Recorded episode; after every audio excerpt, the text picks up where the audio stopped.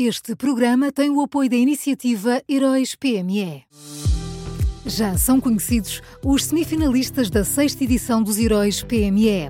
Chegou a hora de partilhar a sua opinião.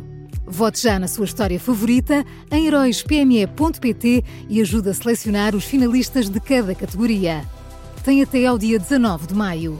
Esta é uma iniciativa Unit Consulting.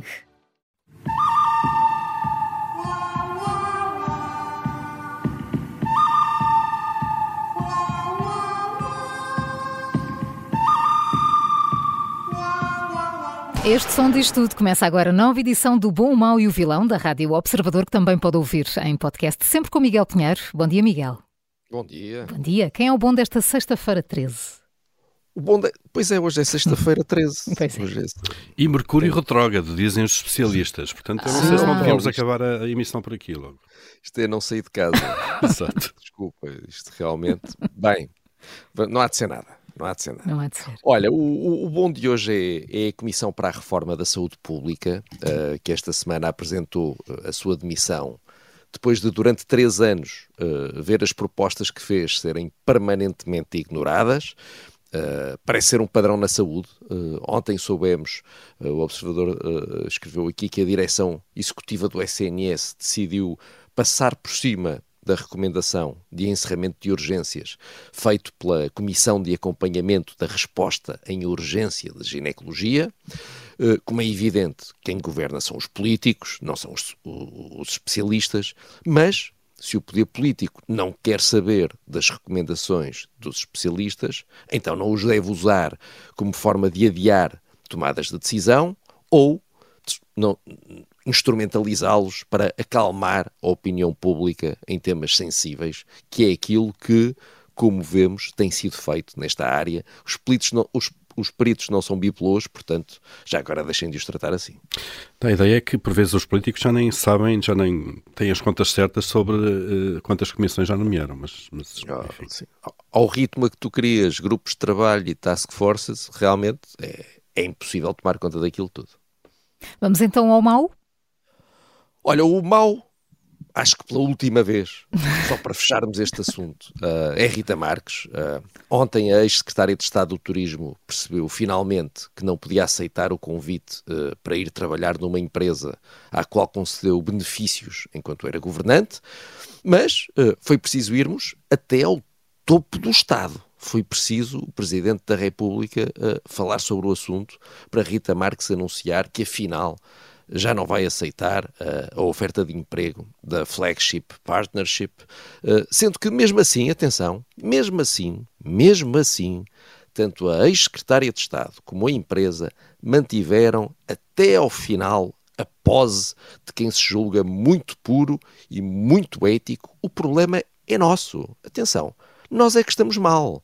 Eh, a ex-secretária de Estado e a Flagship Partnership fizeram tudo bem, são um exemplo para o país. Nós é que estivemos mal. E de facto é, é preciso ter uma enorme dose de paciência. Pois é, mas eh, porquê é que achas que Rita Marques não, não é menos que os outros? Tinha que ser o Presidente da República a admiti-la, não é?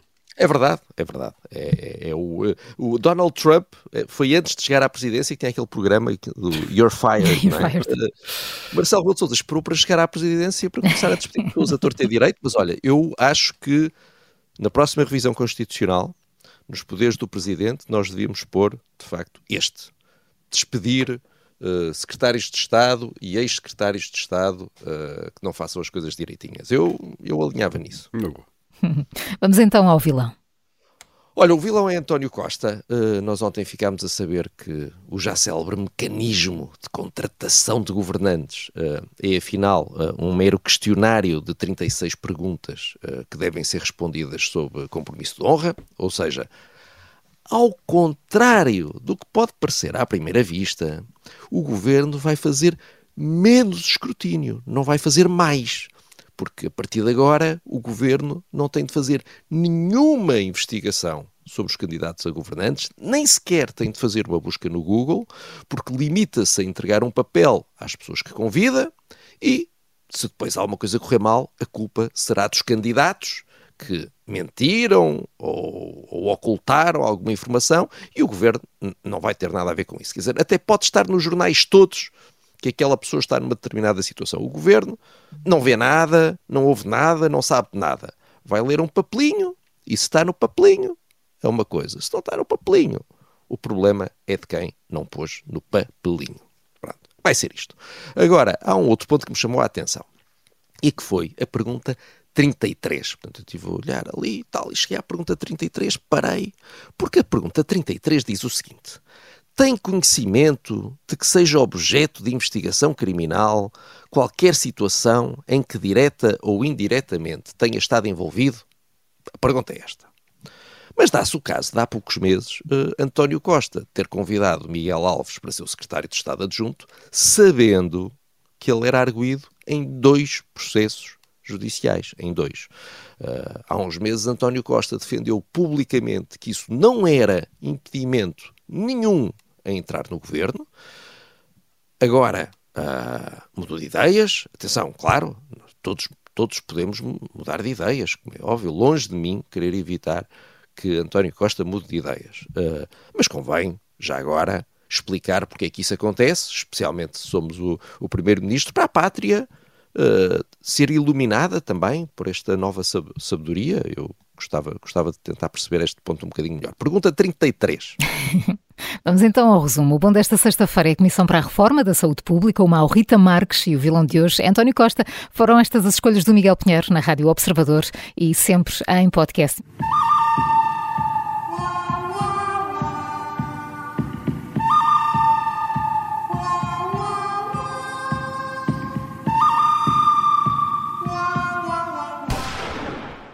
Este programa tem o apoio da iniciativa Heróis PME.